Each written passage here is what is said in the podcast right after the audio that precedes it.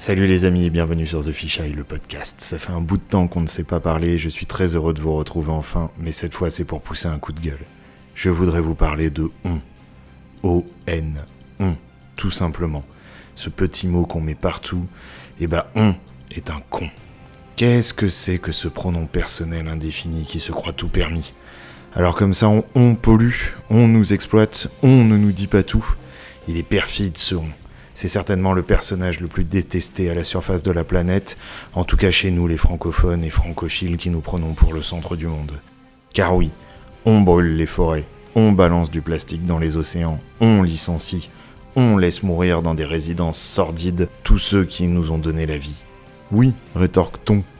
Mais c'est parce qu'on n'a pas le choix, car ils nous prennent tout notre argent avec les impôts, alors on n'a plus de sous, et le corollaire immédiat inéluctable, c'est l'euthanasie lente et monotone de milliers de vieux qui ne voudraient qu'être serrés dans les bras de ceux qu'ils portaient des décennies plus tôt la nuit dans leurs bras pour les consoler d'un cauchemar ou leur faire ingurgiter une boisson lactée quelconque. Ils ont bon dos donc, car ils font tout pour que l'univers s'autodétruise. Ils sont les méchants face à nous, les gentils. Ah, tiens, quand tout va bien, on devient nous. Assumez, bande de pleutres infâmes, assumez de sortir de l'impersonnel, de l'indéfini. Dites, j'ai acheté cette bouteille d'eau en plastique et j'assume complètement de ne pas faire 50 mètres de plus pour la jeter dans une poubelle de tri, au lieu de vous plaindre qu'ils n'ont pas encore mis d'installation adéquate et que c'est à cause de cons ne peut pas recycler. La dépersonnification, et je revendique ce terme que mon correcteur d'orthographe a bien surligné en rouge pour me faire comprendre qu'il s'agit d'un barbarisme que je rêvais n'être qu'un néologisme, cette dépersonnification donc permet tous les excès. On ne rémunère pas assez les auteurs parce qu'ils veulent faire plein de pognon sur notre dos. Combien de fois par jour puis-je lire cette phrase? Alors oui, il y a un vrai débat sur la capacité d'un marché comme celui du livre à rémunérer tous ses producteurs. Dans un monde où il y a presque autant de fabricants que de consommateurs, il est compliqué d'expliquer à ceux qui ne réussissent pas que leur talent n'est pas celui attendu par les foules et que l'instauration d'un communisme de répartition des richesses entre écrivains relève d'un fantasme assez complexe à voir se réaliser un jour. La création d'une sorte de SACEM du roman est une des pistes mille fois étudiées, mais qui présuppose, comme sa cousine musicale, un écoulement continu des écrits contre monnaie, ce qui est loin d'être le cas, sauf à créer des radios où des acteurs liraient en continu des textes. Et pourquoi pas finalement? Mais en attendant ce moment génial, il faut vendre ces textes, se faire payer au lance-pierre et l'accepter. C'est triste, mais surtout il faudra arrêter de croire qu'on nous vole. Ce on, ce sont des dizaines, des centaines de personnes d'une industrie qui n'est pas seulement représentée par ses grands patrons, et ça vaut pour toutes les industries. Non, les ingénieurs automobiles ne se lèvent pas le matin en voulant absolument polluer toute la planète.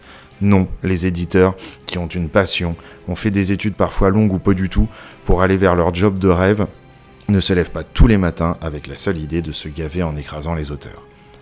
Évidemment, il y a comme partout une petite liste de trous de balles qui n'agissent que pour eux-mêmes et se fichent éperdument de leurs prochains.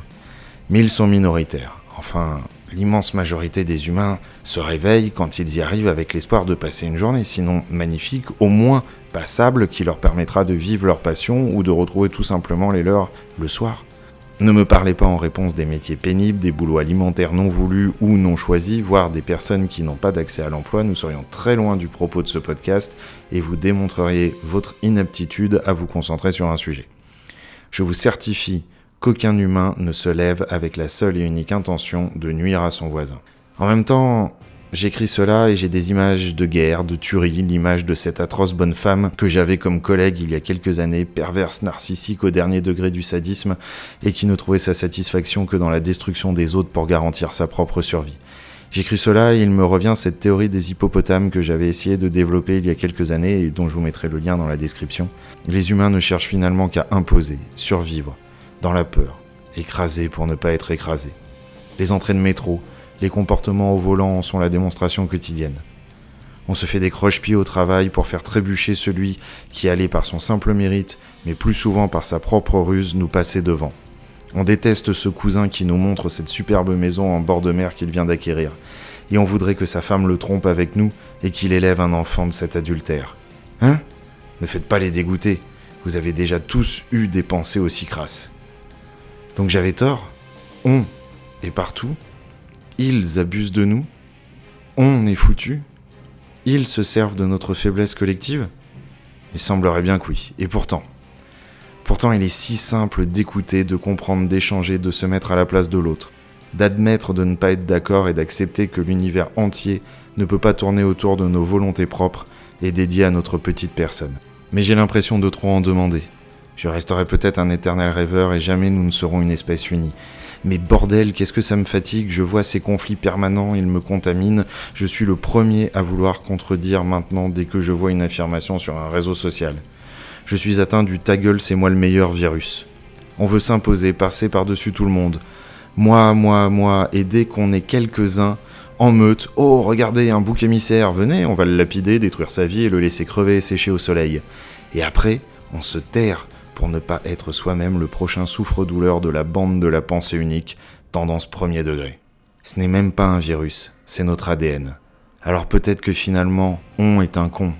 Peut-être, ouais. Mais ce qui est sûr, c'est que nous sommes tous des cons. Allez, bise, on se revoit bientôt, et d'ici là, soyez heureux, et puis arrêtez de vous foutre sur la gueule.